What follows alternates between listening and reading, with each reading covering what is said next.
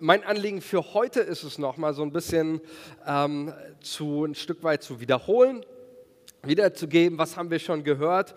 Und dann möchte ich heute nochmal in dieser Predigt so diesen ähm, ganz großen oder Blick auf das ganz große Wagen oder werfen.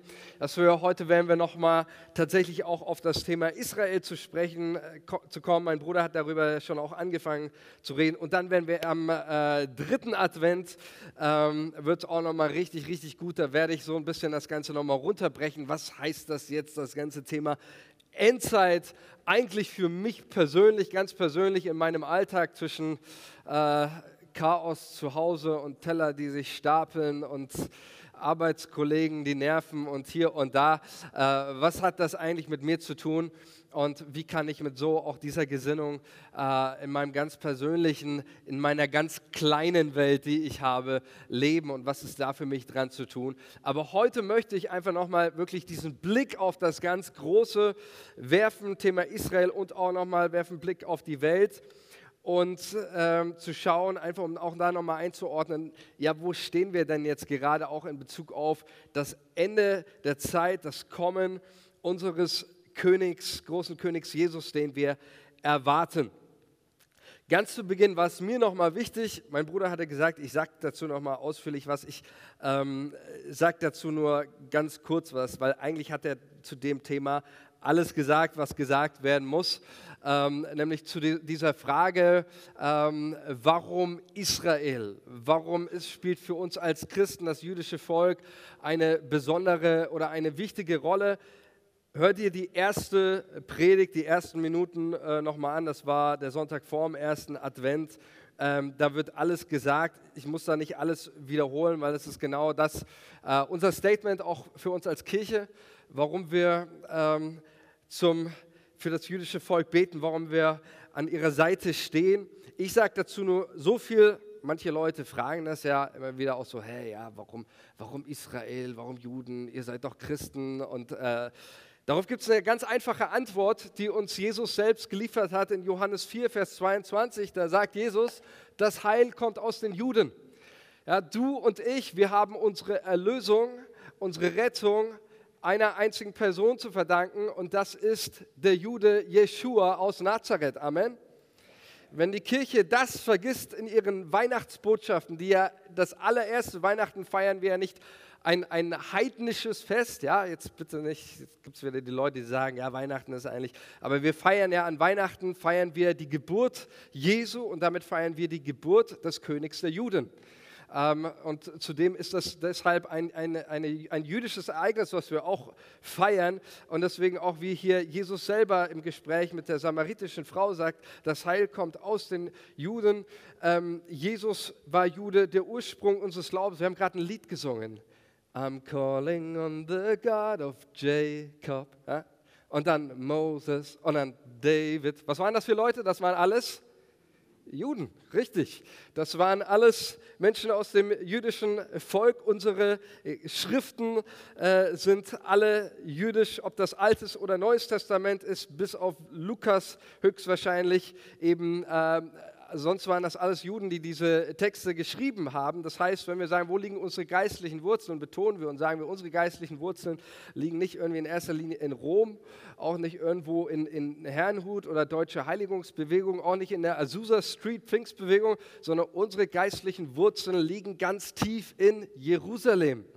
Amen. Da liegen unsere geistlichen Wurzeln, da kommen wir her, unsere Glaubensgeschichte ist jüdisch, unsere Schriften sind jüdisch. Von daher ist es für uns nur logisch, dass wir eine unzertrennliche Verbindung zum jüdischen Volk und dem Land und dem Staat Israel haben. Paulus drückt das einmal in Römer 5, Vers 25, da schreibt er den Heiden, die zum Glauben an Jesus gefunden haben. In Römer 5, Vers 25 geht es um die Geldsammlung der, der ähm, der Heiden für die äh, Heiligen in Jerusalem. Ich lese euch das mal vor, denn damit drückt eigentlich Paulus auch das Warum nochmal ähm, sehr schön aus. Da sagt er, jetzt aber reise ich nach, nach Jerusalem, um den Heiligen zu dienen. Denn Makedonien und Achaia, das sind die heidnischen Gebiete haben eine Gabe der Gemeinschaft beschlossen für die Armen unter den Heiligen in Jerusalem. Sie haben es beschlossen, denn sie sind auch ihre Schuldner. Denn wenn die Heiden an ihren geistlichen Gütern Anteil bekommen haben, ist es nur recht und billig, dass sie ihnen auch mit den irdischen Gütern dienen. Ja, also nochmal, die Heiden haben in ihren geistlichen Gütern Anteil bekommen, heißt nichts anderes, dass Paulus den, den, den Heiden schreibt, hey, ihr habt von den Juden profitiert, die geistlichen Güter. Das, ist, das sind die Schriften des Alten Testaments, das ist ähm, der Segen Abrahams, die Segnungen auch im Alten Testament, die in Jesus Christus Ja und Amen für uns sind.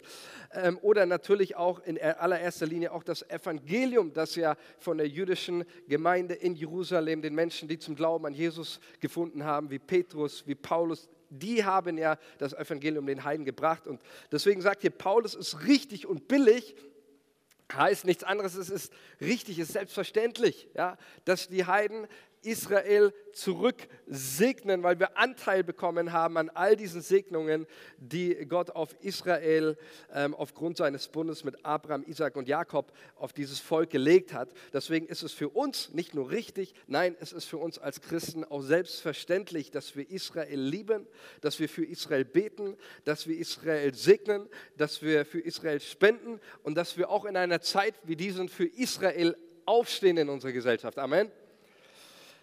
Es gibt eine Sache, die schmerzt mich, die schmerzt mein Herz. Und ich sage euch ganz ehrlich, das ist eigentlich gar nicht jetzt klar. Antisemitismus in unserem Land ist eine große Geschichte, ähm, die gerade auch wieder aus allen Ecken kommt. Ähm, aber ich denke mir so, okay, ja, das, das gab es schon immer jetzt auch und das war klar. Aber das, was mich besonders schmerzt, ist, wie still es auf einmal, gerade beim Thema Israel, auch gerade in unseren Kirchen geworden ist, oder? Äh, sonst ist man immer dabei, für alles und jeden sofort Partei zu ergreifen und Flagge zu hissen und ein, Statement noch hier zu geben, ob das jetzt Corona, LGBTQ oder sonst was ist. Ähm, aber beim Thema Israel und Antisemitismus ist man irgendwie sehr, sehr still. Und das schmerzt mich. Das meine ich jetzt gar nicht irgendwie mit dem Zeigefinger auf andere Kirchen oder große Kirchen. Ich schließe uns als Christen damit ein. Ich glaube, jetzt ist der Moment auch, wo es dran ist, dass wir als Christen ganz klar auch Flagge bekennen, ähm, koste es, was es wolle. Jetzt möchte ich mit uns so viel dazu, das war mir einfach nochmal wichtig, das einfach auch hier nochmal von hier vorne ähm, zu sagen und deutlich zu machen und uns da ermutigen, ähm, aufzustehen. Auch hier nochmal ganz, ganz kurzer äh, Satz dazu, dann fange ich richtig das Predigen an, okay? Ähm, manche Leute fragen ja dann immer, okay, heißt es, äh, Israel zu segnen oder Israel zu lieben, heißt es, dass ich als Christ immer alles richtig und gut finden muss, auch was der Staat Israel tut? Ähm, muss ich äh, immer 100% Siedlungspolitik Israels unterschreiben? Muss ich immer 100% äh, die innere Politik unterschreiben? Muss ich immer äh, eins zu eins alles sagen, ja, das ist richtig? Nein, überhaupt nicht. Äh, das macht auch kein Jude. Auch in Israel äh, äh, debattiert man kritisch ähm, und ähm, auch nicht Kritik ist auch nicht gleich Antisemitismus. Aber der Punkt, den ich einfach deutlich machen möchte, ist, wir lieben Israel und ich kann das von mir sagen, ich liebe Israel, ich liebe das jüdische Volk, nicht wegen irgendeiner Politik, die das Volk tut, sondern ich liebe das jüdische Volk, weil Gott sein Volk liebt und nicht verstoßen hat. Amen. Das ist der Hauptgrund und ähm, warum ich Israel liebe. Ähm, und auch wenn wir ins Alte Testament schauen, da sehen wir die Propheten und Gott selbst war oft der größte Kritiker seines Volkes, aber er hat sein Volk nie losgelassen. Und das tut er auch heute nicht. Und unsere Aufgabe als Christen ist, dieses Volk zu segnen und sein Volk zu trösten und hinter diesem Volk zu stehen und für dieses Volk auch aufzustehen vor den Menschen. Jetzt wollen wir einsteigen nochmal in das Thema, was ist Endzeit? Und ähm, ich möchte, ähm, machen wir das? Doch, wir machen das. Ich brauche heute eure Aufmerksamkeit, aber ähm, die habe ich ja, da bin ich voller Zuversicht. Ähm, es gibt ein paar Dinge, die möchte ich mit euch durchgehen, aber das möchte ich zu Anfang einfach nochmal bringen. Ich möchte euch mal reinstarten mit einem Bild über das Thema Endzeit. Okay, ich merke die Begeisterung. Ähm, ich habe dieses Bild bewusst gewählt, sechs Modelle der Endzeit, so die auch im Laufe der Kirchengeschichte immer wieder ähm, präferiert wurden oder vorgestellt wurden. Ähm, und ich habe euch ganz bewusst dieses Bild mal mitgebracht, ähm, um euch eines zu zeigen, wenn es um das Thema Endzeit geht, nämlich, dass sich die Christen und auch die, ich sag mal, die Theologen unter den Christen sich nicht ganz einig sind über die Ereignisse, so die in der Endzeit stattfinden. Ja? Also das, das ähm, und, und manche, gebe ich ganz ehrlich, ja, wenn wir über die Endzeit reden, ich weiß, manche von euch schreien, Huh, super, und manche denken, meine Güte, geh mir weg mit Endzeit, so, ja.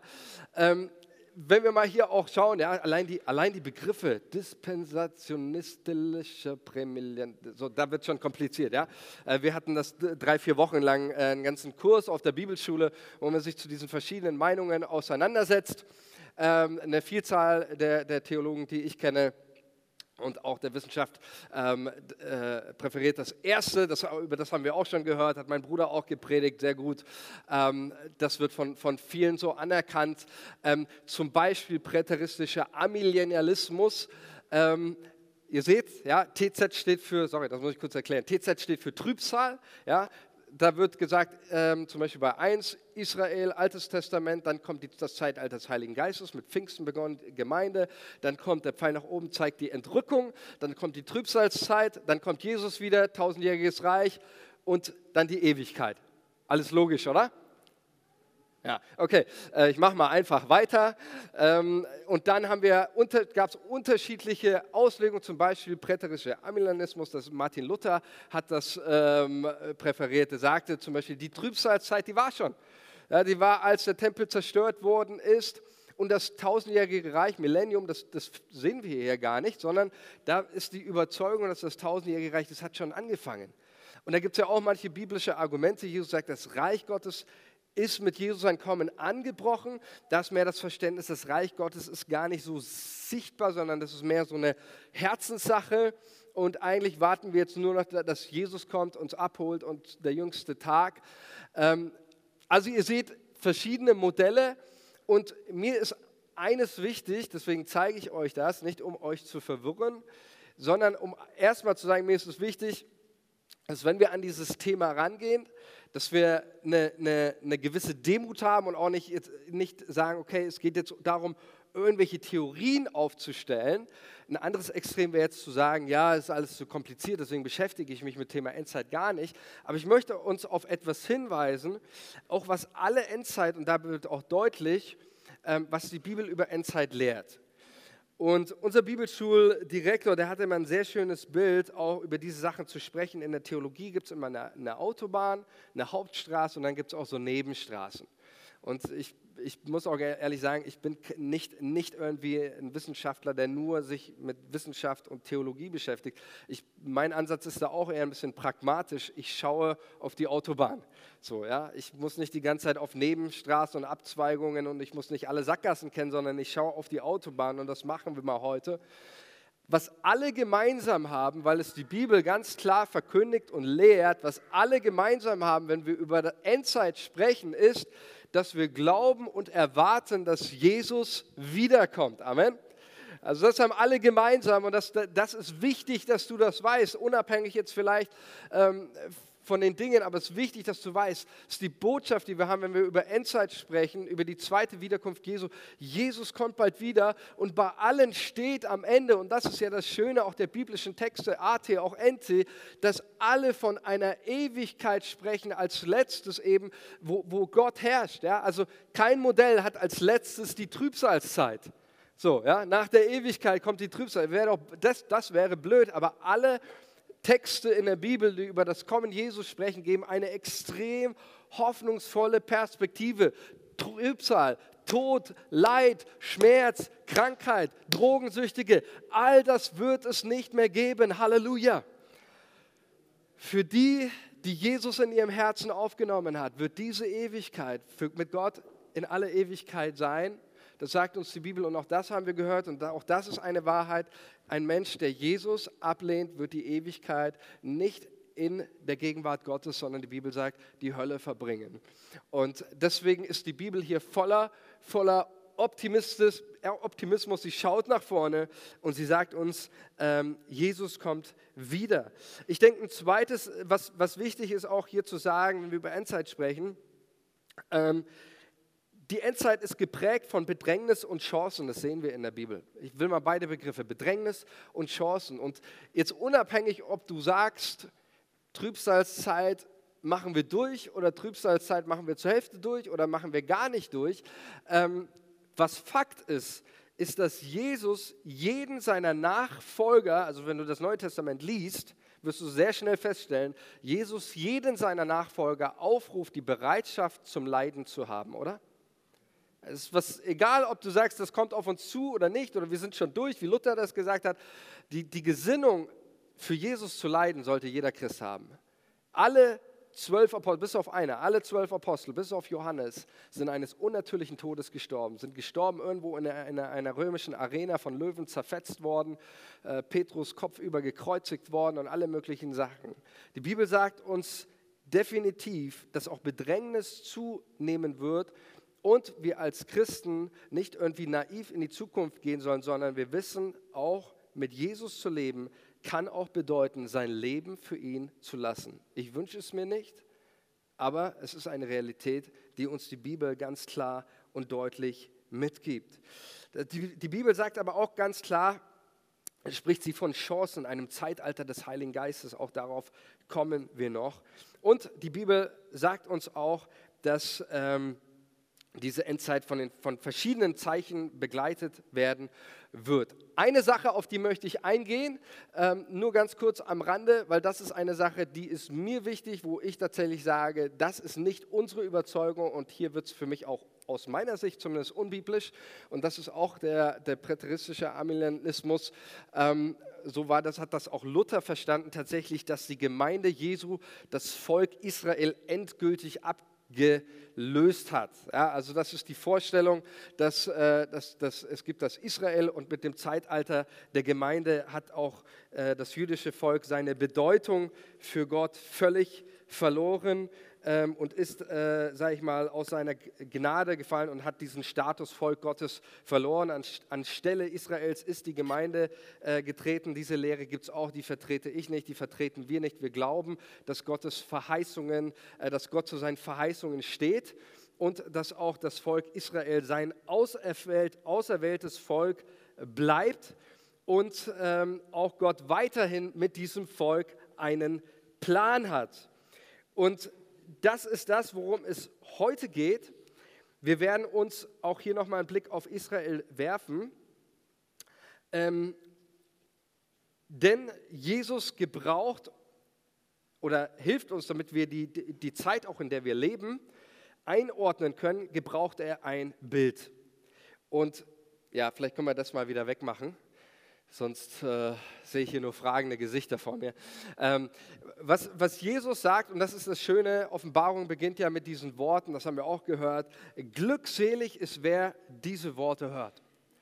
Ich weiß nicht, ob du das weißt, deswegen sage ich es dir jetzt, wie glücklich du dich schätzen kannst, das Wort Gottes zu lesen und dass das Wort Gottes dir genau sagt, auch an welchem Punkt der Weltgeschichte wir stehen. Du kannst dich glücklich schätzen, dass das Wort Gottes so klar und so detailliert vom Ende der Zeit spricht, dass du nicht wie viele andere Menschen, wenn Jesus wiederkommt, völlig überrascht sein wirst, sondern du kannst dich glücklich schätzen, dass du einer der Menschen bist, einer der wenigen Menschen bist, die wissen können, an welchem Zeitpunkt wir in dieser Weltgeschichte stehen.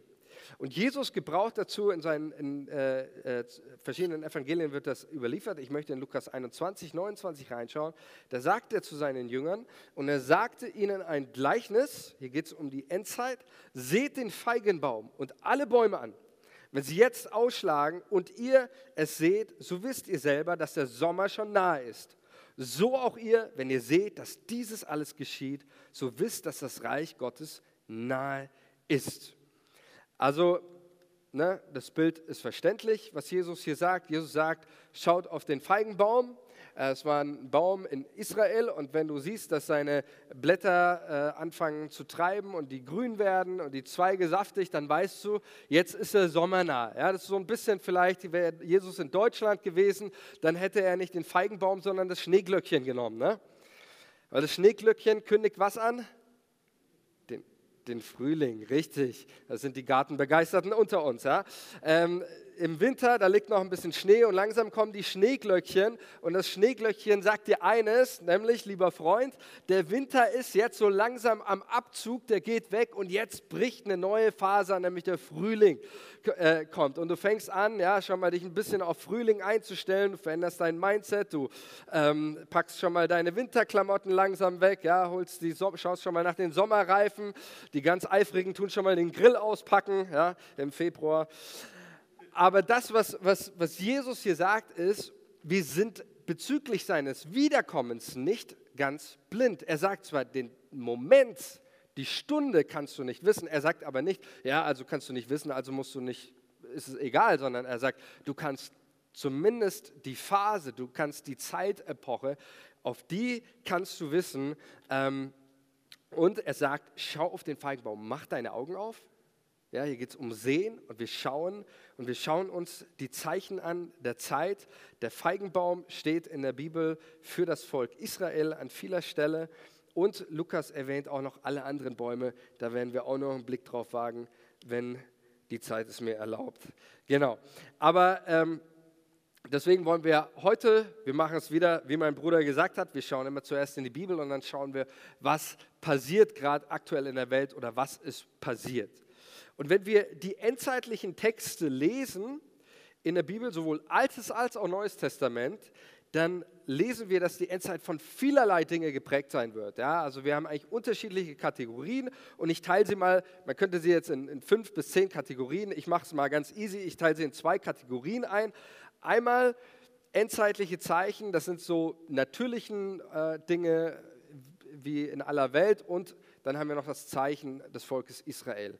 Die natürlichen Dinge in dieser Welt, es sind verschiedene Dinge, die Jesus vorausgesagt hat über die letzten Zeichen der Zeit. Das ist ähm, Erdbeben, Seuchen, Umweltkatastrophen, Kriege, ein, ein äh, geistlicher Abfall, eine Verwässerung äh, des, des, des christlichen Glaubens, ähm, Gesetzlosigkeit wird überhand nehmen, die Liebe wird äh, erkalten. Also wir haben viele solcher Begleiterscheinungen und interessant ist, dass die Bibel sagt, dass diese Zeichen folgendermaßen auftreten werden. Jesus vergleicht das mit einer Schwangeren und sagt, diese Zeichen werden wie Wehen auftreten. Du könntest in jeder Zeitgeschichte, kann man jetzt sagen, in jeder Zeitgeschichte gab es Kriege. In jeder Zeitgeschichte gab es, im Moment der Geschichte gab es äh, Umweltkatastrophen, Naturkatastrophen, Klimaveränderungen, ähm, Erdbeben, Seuchen, ähm, die Moral war auch nicht immer dieselbe. So in, in jedem Zeitalter ähm, gab, es, gab es diese Dinge.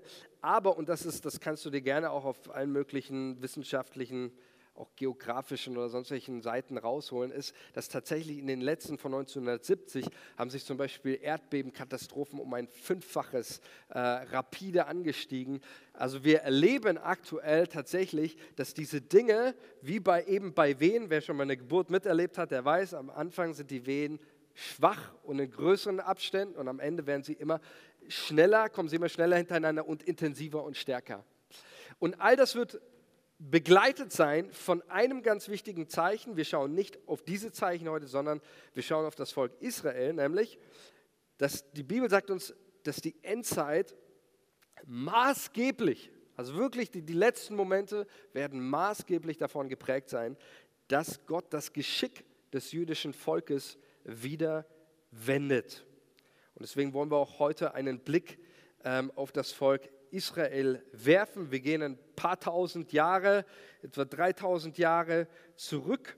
Und da finden wir, oder sogar noch, noch länger, wenn wir in das Alte Testament, sowohl in die, in die Tora, die fünf Bücher Mose, als auch die Propheten schauen, da sehen wir, dass dem jüdischen Volk ein Retter, ja, griechisch Christus, der Gesalbte oder hebräisch Mashiach, ähm, der Gesalbte auch ein König, ein Retter verkündigt wird.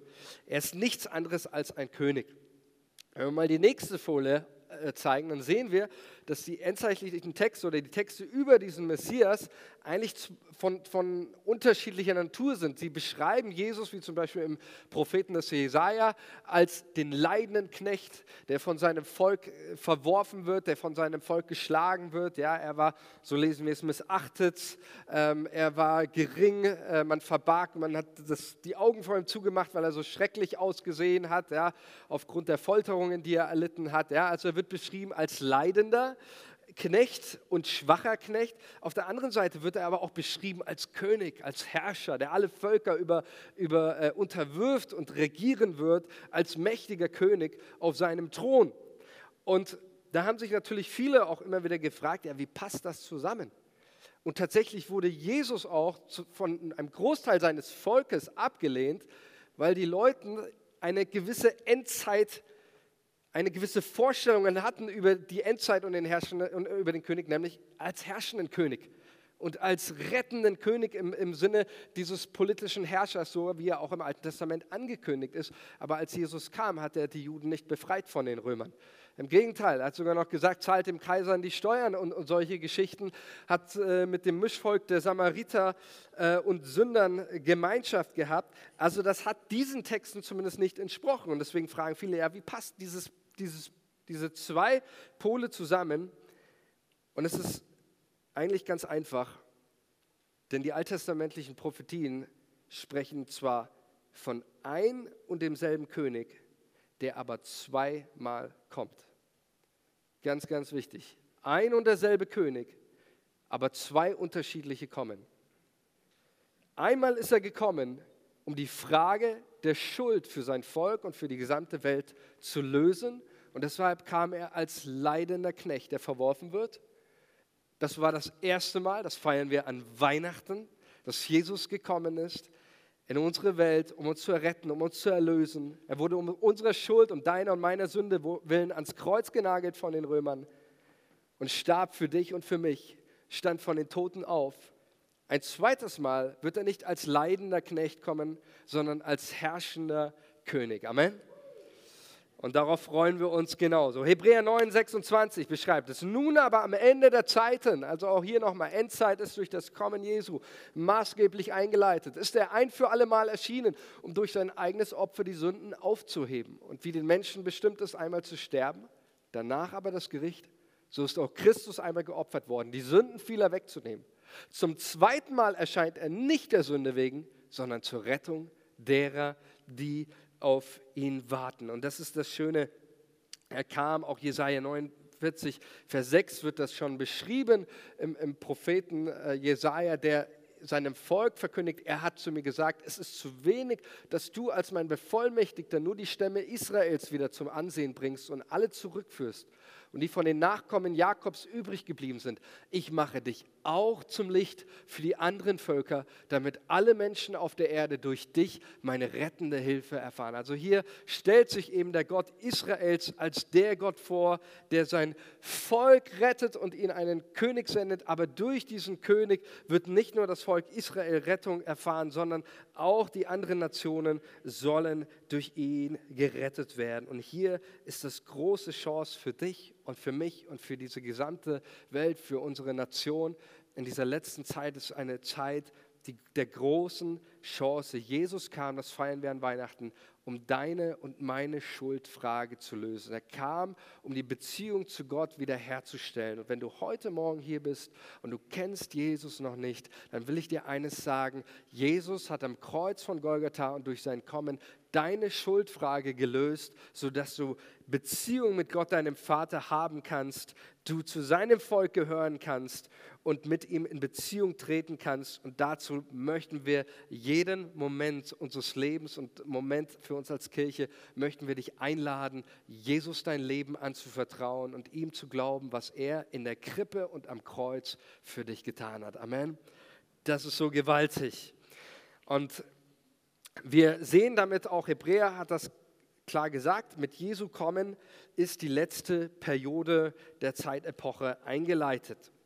Die Propheten des Alten Testaments, wie auch zum Beispiel, ich könnte hier mehrere zitieren, ich belasse es heute mal bei Jesaja, ähm, sagen aber auch ganz klar, dass der Messias, der Maschiach, der den Juden verheißene König, von seinem eigenen Volk verworfen werden wird und als Strafe Gottes dafür wird das Gericht über sein Volk ergehen. Jesaja 8, Vers 14, da spricht auch hier der Prophet Gottes. Und er wird ein Heiligtum sein. Hier geht es um den Messias.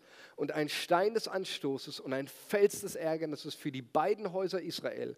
Ein Fallstrick und eine Schlinge für die Bewohner Jerusalems, dass viele von ihnen sich daran stoßen, fallen, zerschmettert, verstrickt und gefangen weggeführt werden. Ja, also hier ist das schon angekündigt, dass viele den Messias ablehnen werden, dass sie sich an ihm stoßen werden und ähm, aufgrund dessen wird das Strafgericht Gottes einhergehen. Matthäus 23, Vers 36 wiederholt Jesus das selber.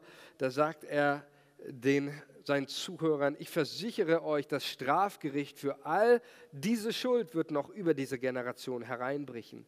Jerusalem, o oh Jerusalem, du tötest die Propheten und steinigst die Boten, die Gott zu dir schickt.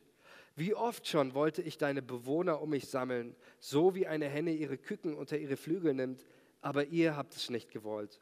Und nun, euer Tempel wird von Gott verlassen sein und völlig zerstört werden. Mir ist ja eines wichtig an dieser Stelle, denn in diesem Vers, äh, die sind ja nicht dazu da, und das schreibt auch Paulus mehrmals, dass wir uns als, sage ich mal, als Menschen aus den Nationen, aus den Heiden, die keinen, jetzt biologisch zumindest nicht irgendwie jüdischen Ursprungs haben, dass wir sagen, ja, guck mal, ist alles Strafgericht Gottes und die haben es nicht gepackt und sonst was, sondern in diesen Versen, da kommt so sehr die Liebe Jesu zu seinem Volk. Es ist ein wunderschönes Bild, das Jesus hier benutzt, das auch die Propheten kannten, dieses Bild von ein, ein Henne, die ihre Küken beschützt. Wisst ihr, wie das funktioniert, wenn ein, wenn ein, ähm, ähm, ein, was weiß ich, ein Fuchs oder Gefahr droht und die, die Henne ist mit ihren Küken unterwegs, was macht die Henne? Ja, die Henne macht Bock, so, macht die Flügel auf und die, wenn ihr es schon mal gesehen habt, ja, ihr seid alles Stadtmenschen, okay. Also auf, auf dem Land, wir haben viele in unserer Kindheit auf dem Land, da kann man wirklich sowas mal beobachten. Macht die, die Henne die, die, die, die Flügel so auf und die Küken kommen und tun sich so an die, an die, an die äh, Mama-Henne dran und die Henne macht wieder ihre Flügel zu und, und deckt sie unter ihren Fittichen und äh, die Kinder erleben die Nähe und, und, und, und Wärme und den Schutz dieser Henne. Und das beschreibt die Liebe Jesu zu seinem Volk, zu Jerusalem, zu den Menschen. So sehr liebt Jesus sein, sein, sein Volk. Und deswegen wundert es uns nicht, dass Jesus mehrmals über Jerusalem und über sein Volk weint und, und äh, hier, nicht, hier es nicht um einen, einen emotionalen Racheakt geht, den Jesus verkündigt, sondern er verkündigt nur das Gericht, was die Propheten schon längst angekündigt haben, nämlich, dass das Land, dass Gott dieses, das Volk aus seinem Land reißt und der Tempel zerstört werden wird, aufgrund dessen, dass sie ihn als den König der Juden ablehnen. Das passiert dann 66 nach Christus. Da sind die letzten jüdischen Aufstände gegen die römische Besatzung und äh, letztendlich dann 70 nach Christus sendet der Kaiser Nero seinen Heerführer Vespasian und sein Sohn Titus ist es, der den Tempel dann zerstört und wirklich tatsächlich keinen Stein mehr auf den anderen übrig lässt. Ist auch übrigens alles geschichtlich äh, nach, nachprüfbar. Das sind jetzt nicht nur die biblischen Texte, sondern es ist alles außerbiblisch auch diese Dinge belegt. Was wird danach passieren? Ähm, was danach passiert ist oder wird, sagt uns die Bibel auch, Israel wird unter alle Völker zerstreut werden. 3. Mose 26, Vers 31 lesen wir über die Folge dessen, was passieren wird. Und ich werde eure Städte zur Trümmerstätte machen und eure Heiligtümer öde machen. Und ich werde eure wohlgefälligen Geruch nicht riechen. Und ich werde das Land öde machen, dass eure Feinde, die darin wohnen, sich darüber entsetzen sollen. Euch aber werde ich unter die Nationen zerstreuen. Und ich werde das Schwert hinter euch herziehen. Euer Land wird eine Wüste und eure Städte werden eine Trümmerstätte sein. Und Leute, ich will, dass wir jetzt hier bei den nächsten Prophetien, ihr müsst jetzt mal gut, gut aufpassen jetzt bei den nächsten Bibelstellen, dass ihr gut aufpasst, weil die Bibel sagt uns wirklich eins zu eins bis ins Detail, wenn wir auf das Volk Israel schauen, was passieren wird mit dem Volk und was Gott tun wird. Und wir werden sehen, wie sich bis ins Detail die Dinge erfüllt haben. Was lesen wir hier? Wir lesen von, von erstmal von, ähm, von drei ähm, ganz wesentlichen Dinge, die passieren werden nach dieser Zeit. Erstens, Israel wird unter die Nationen verstreut werden, äh, lesen wir hier in Vers 33. Ist das passiert? 70 nach Christus? Ja, Auf alle fünf Kontinente, 130 Länder, wurde das jüdische Volk weggeführt in Gefangenschaft und zerstreut wurden.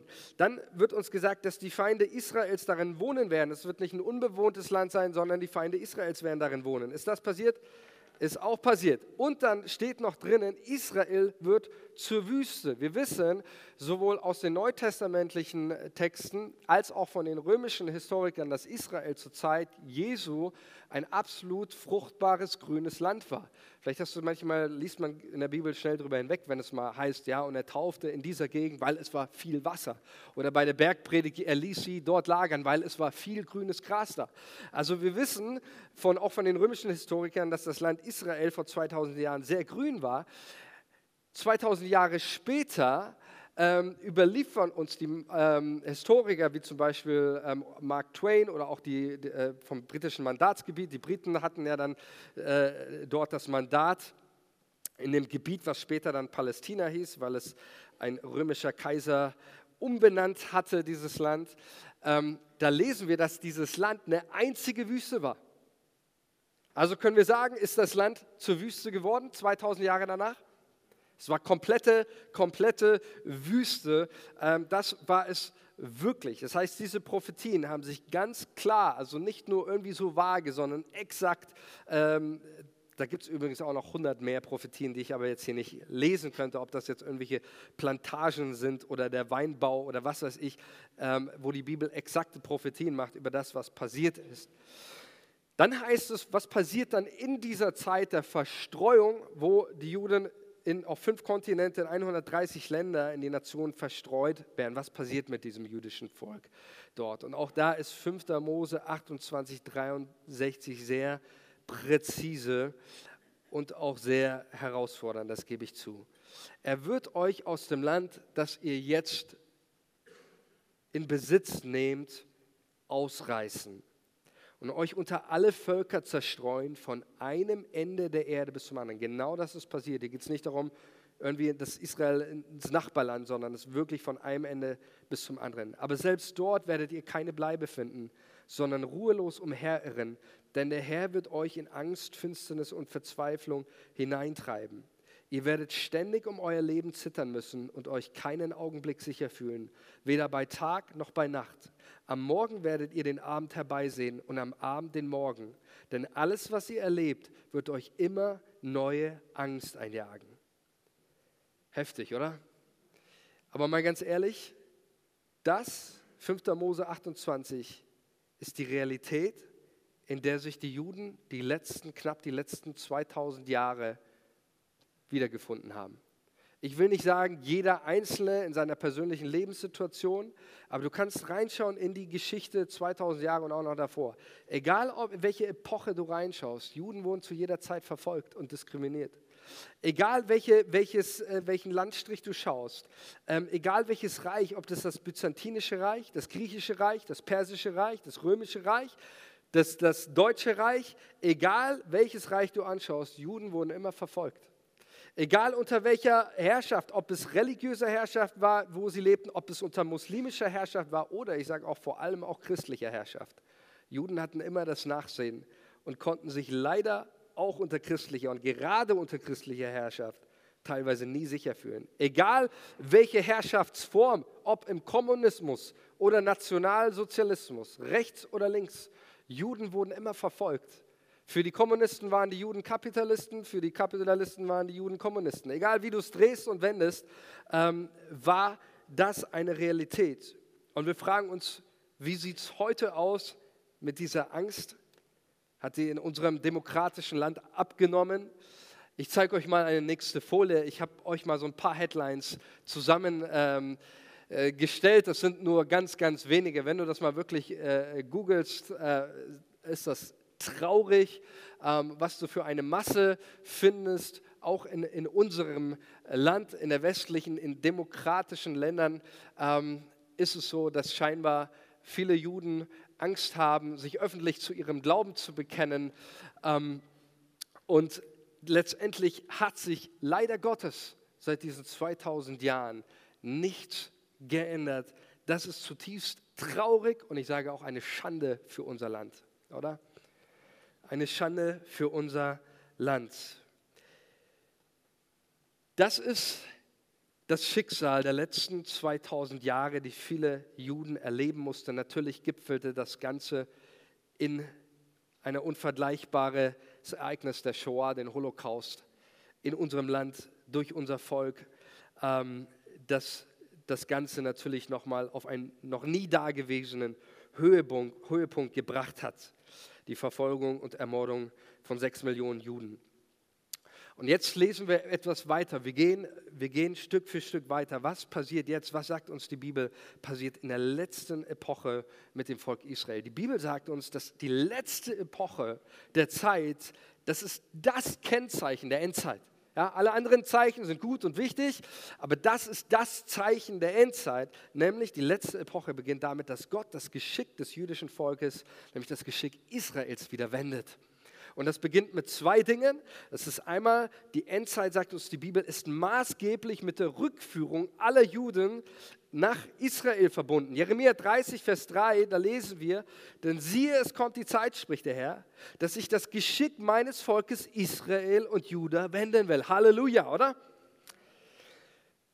Spricht der Herr, ich will sie wiederbringen in das Land, das ich ihren Vätern gegeben habe, dass sie es besitzen sollen. Oder ähm, die Propheten des, ähm, sorry, das ist die richtige, Hesekiel 11, Vers 16, darum sage ich, so spricht der Herr, ja, ich habe sie fern unter die Heiden vertrieben und in die Länder zerstreut und bin ihnen nur wenig zum Heiligtum geworden in den Ländern, in die sie gekommen sind. Darum sage ich, so spricht der Herr, so spricht Gott der Herr, ich will euch zusammenbringen aus den Völkern und will euch sammeln aus den Ländern, in die ihr zerstreut seid. Und ich will euch, will euch das Land Israels geben. Also das ist der Wahnsinn. Zwei Dinge, die ganz wichtig sind in Bezug auf diese Prophetie, die Gott vorausgesagt hat, was am Ende der Zeit passieren wird. Wir haben gehört, dass Gott ganz klar die Dinge vorausgesagt hat, dass das Volk seinen eigenen König verwerfen wird, den eigenen Messias, dass das Strafgericht Gottes über das Volk ergeht, dass Israel entrissen wird, die Bevölkerung über die ganze Welt zerstreut werden wird. All das ist passiert, Leute. Krass, oder? Also ich staune darüber. Und jetzt wird uns etwas gesagt. Und aus meiner Sicht sind dies, die Erfüllungen dieser Prophetien, auch in Bezug auf Apologie, ja, Verteidigung des Glaubens, die sind für mich überzeugender sogar. Ich hoffe, ich trete jetzt hier niemand so nahe, wenn ich das sage. Aber die sind fast, für mich persönlich sind sie überzeugender als die Schöpfung selbst oder die Natur. Weil so haargenau, wie Dinge hier prophezeit sind, das muss eigentlich jeden denkenden Menschen überzeugen davon, dass der Gott Israels der wahre Gott ist. Ähm, lasst uns mal hier drauf schauen. Was wird hier gesagt? Zwei wichtige Dinge. Erstens, ich will euch sammeln aus den Ländern. Das heißt, die letzte Zeit ist maßgeblich davon geprägt, dass Gott das Volk der Juden zurückführt und erstmal sammelt. Lass uns mal die nächste Folie äh, anschauen. Genau das ist passiert ab 1882. Also 70 nach Christus, Zerstörung des Tempels. Die Juden werden in alle Welt verstreut. Natürlich haben über diese 1880 Jahre äh, auch immer Juden auch in Israel gelebt, aber das belief sich auf wenige Tausende. Ähm, aber ab 1882 ähm, fangen die, wir sprechen von den modernen Einwanderungswellen an, ähm, dass, dass Juden aus der gesamten Welt wieder zurückkehren in die, in die Völker. Wir gehen das jetzt nicht im Detail durch, aber einfach, dass ihr es mal gesehen habt, 1882, übrigens, da gab es noch keinen Staat, Israel oder sonst irgendwas, ähm, fangen Juden aus aller Welt an und sagen, wir wollen zurückgehen. 25.000 aus, Juden aus Russland, 1.000 Juden aus den Jemen, 40.000 Juden aus Russland, 35.000 Juden aus Russland. Übrigens ist auch interessant, dass die Bibel sagt, dass aus Russland Gott die meisten Juden zurückführen wird ist auch schon äh, prophezeit, auch die Bibel mehrere tausend Jahre vorher, sagt Gott, dass das Volk Israel zum größten Teil, zum großen Teil aus Russland, dem Land des Nordens, zurückgeführt werden wird in das verheißene Land. Und dann natürlich fünfte Alia, 250.000 Juden aus NS-Deutschland und Zentraleuropa wandern nach Israel ein und dann seitdem bis 2012 Masseneinwanderung, 2,7 Millionen Juden aus aller Welt, viele aus den arabischen Ländern, aus, ähm, aus äh, Irak, aus Marokko, überall kommen sie, kommen sie her.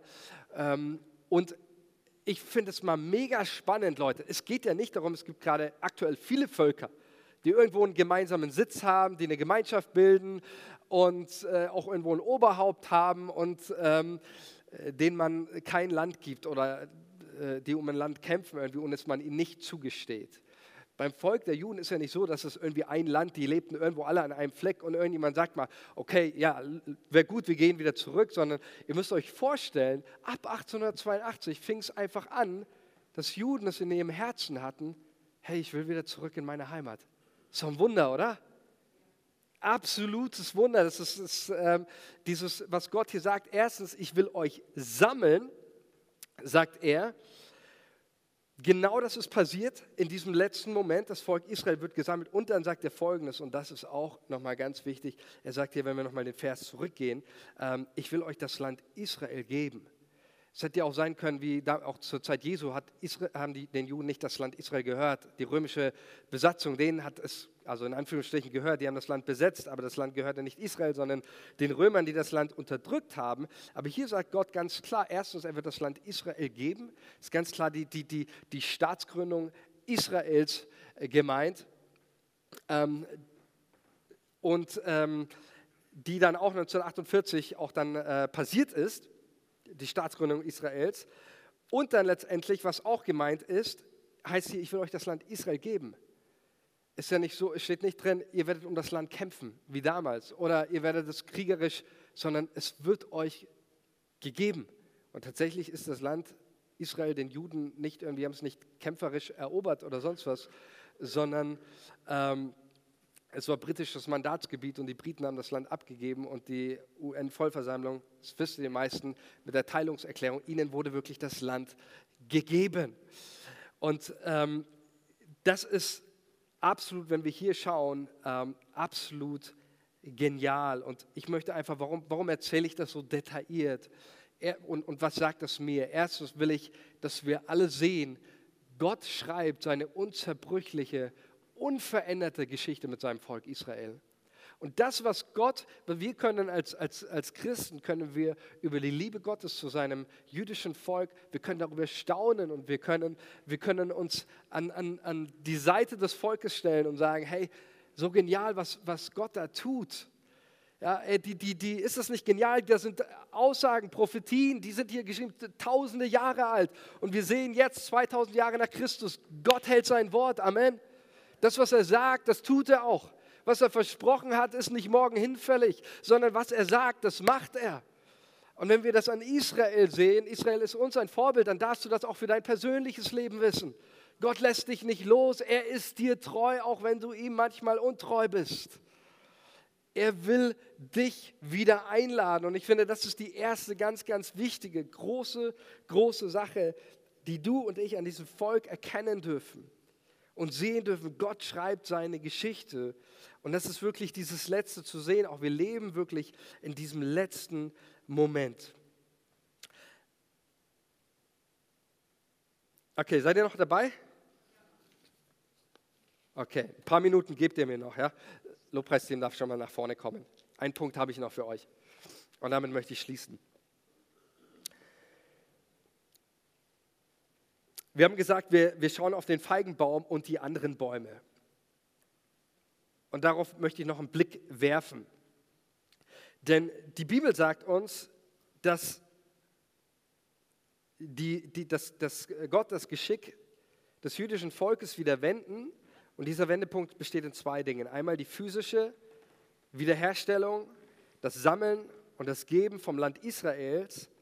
Aber dann prophezeien uns die alten äh, die Propheten aus dem Alten Testament und auch im Neuen Testament ähm, prophezeien uns eine, wie soll ich sagen, die prophezeien uns eine geistliche Erweckung auch im jüdischen Volk, eine geistliche Erneuerung. Und ich möchte mit euch Römer 11, Vers 25 lesen. Da schreibt Paulus, damit ihr das nicht falsch versteht und auf die Juden herabseht, liebe Brüder und Schwestern, möchte ich euch ein Geheimnis anvertrauen. Ein Teil des jüdischen Volkes ist verhärtet und verschlossen für die rettende Botschaft. Aber das wird nur so lange dauern, bis die volle Anzahl von Menschen aus den anderen Völkern den Weg zu Christus gefunden hat. Wenn das geschehen ist, wird ganz Israel gerettet werden, so wie es in den Heiligen Schrift heißt, aus Zion wird der Retter kommen. Er wird die Nachkommen Jakobs von ihrer Gottlosigkeit befreien. Jesus sagt uns, dass die, wirklich so die letzten Momente, der letzte Moment wird davon geprägt sein, dass das Evangelium über die ganze Erde gelaufen ist und allen Völkern das Evangelium von Jesus Christus gepredigt wurde. Und dass, wenn alle Heiden, ja, wenn alle Nationen, Völker das Evangelium von Jesus gehört hatten, ich sage es mal mit eigenen Worten, was Paulus hier sagt, eine faire Chance hatten, dann wird auch das jüdische Volk gerettet werden, indem es seinen Messias und König Jesus erkennt. Und wenn wir in die, in die letzte Epoche schauen, dann sehen wir, dass genau diese Dinge eingetreten ist. Die Bibel sagt auch ganz klar, dass die letzte Zeit ein Zeitalter des Heiligen Geistes ist. Und wenn wir mal die nächste Folie anschauen, ähm, lass uns nochmal diese mit den, mit den, äh, nee, genau, mit den Kontinenten.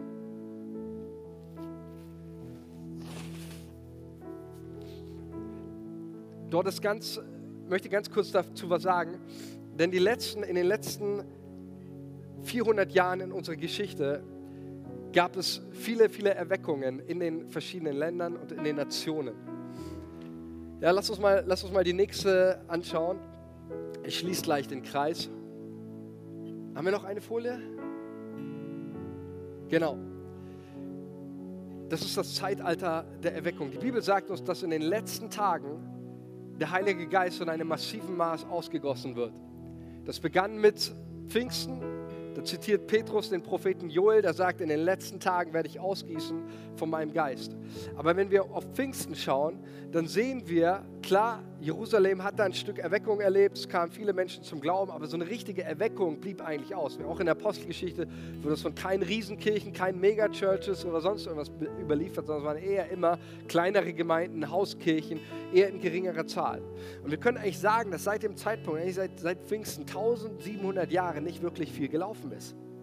Ist tatsächlich so, auch, auch äh, Europa, Deutschland hat nie bis ins 17. Jahrhundert eine wirkliche Begegnung mit Jesus gehabt, sondern wir wurden christlich durch das Schwert der Römer. So muss man einfach klar sagen, christliches Abendland war in dem Sinne christlich, dass all diese Völker auch in, in Zentraleuropa oder auch Amerika oder sonst was gewaltsam dem Christentum unterworfen worden sind. Ich sage nicht, dass es 1700 Jahre lang der Heilige Geist nicht gewirkt hat. Aber diese massenhaften Erweckungen, wo Tausende, Hunderttausende Menschen zum Glauben an Jesus Christus gekommen sind, die sind, starteten im 17. Jahrhundert. Erweckungen Schottland, Irland, mit den Puritanern, Pietismus in Deutschland, 18. Jahrhundert Großbritannien, äh, Methodismus, Great Awakening. Ähm, ist gar nicht wichtig, dass du jetzt hinter jedem Begriff was verstehst. 20. Jahrhundert hat sich durch die Pfingstbewegung das Evangelium nochmal rasant auf Kontinenten, die vorher nicht erreicht worden sind, wie Südamerika, Afrika, Korea, ausgebreitet. Und ich will damit sagen, lass uns nochmal ganz kurz auf die Kontinentekarte gehen. Dass wenn wir anschauen, Nordamerika, Afrika, Europa, Südamerika, Australien, würde ich mal sagen, die hatten ihre faire Chance, Jesus anzunehmen. Große Riesenerweckungen auf diesen Gebieten. Ich sage damit nicht, dass keine Erweckung mehr kommt für diese Gebiete oder die hatten ihre Chance, jetzt ist es vorbei. Nein, die ist immer noch und ich glaube auch immer noch an Weckung, auch für unser Land. Aber diese Kontinente hatten massive Erweckungen und Möglichkeiten, das Evangelium von Jesus anzunehmen. Es gibt nur einen Kontinent, der ist noch ausgelassen worden, das ist Asien. Und Asien erlebt aktuell, so schreibt es zumindest der Leiter von Open Doors, Markus Rode, die größte Erweckung, die es jemals gab. In China, der Volksrepublik, gab es 6 Millionen Christen 1976. Aktuell sind es 100 Millionen. Im Iran, sagt man, ist die Kirche krass am, am, äh, am, am Wachsen. Ähm, 500 Christen gab es 1979 im Iran. Aktuell gibt es äh, mehrere hunderttausend, die zum lebendigen Glauben an Jesus kommen. Ja, wir kriegen das alle nicht mit. Ähm, aber das passiert da gerade. Und was gerade aktuell auch passiert, das ist die allerletzte Folie, damit mache ich auch Schluss für heute. Okay, lass uns nochmal. Aktuell sehen wir auch, dass in Israel ganz, ganz viele Juden zum Glauben an Jesus kommen. Also für mich scheint es so, dass sich etwas gerade in, in, auf diesem Kontinent und der Prophetien, auch die in der Bibel äh, schon geschrieben sind, wirklich gerade in diesem Moment erfüllen. Das habe ich von äh, Dr. Eretz Soref, heißt er, einem Juden, der an Jesus glaubt. Ähm, und, und er gezeigt hat, wie sich messianische Juden, also Juden, die Jesus als ihren Messias angenommen haben, in Israel ähm, entwickelt haben. Und auch weltweit wächst diese Zahl, ähm, auch in, in, äh, auch ihr Stand auch im jüdischen Volk, ich habe letztens eine Reportage gesehen, äh, beginnt zunehmend auch an, an, Bedeutung, weil auch da die Leute merken, es geht den Juden nicht darum, irgendwie das Land zu christianisieren oder die Menschen zu entwurzeln aus ihrer Tradition, sondern äh, sie spüren die Liebe zum jüdischen Volk und die Liebe zu Jeshua, dem, äh, ihrem äh, König. Und deswegen ist auch da gerade einfach, wenn diese Zahlen bei uns in unserem Land wären, wir würden von Erweckung sprechen. Definitiv, und das passiert gerade. Und mir ist es ein Anliegen, lasst uns gemeinsam für diese Welt beten. Lasst uns nochmal die, die, die Kontinente zeigen und gemeinsam aufstehen.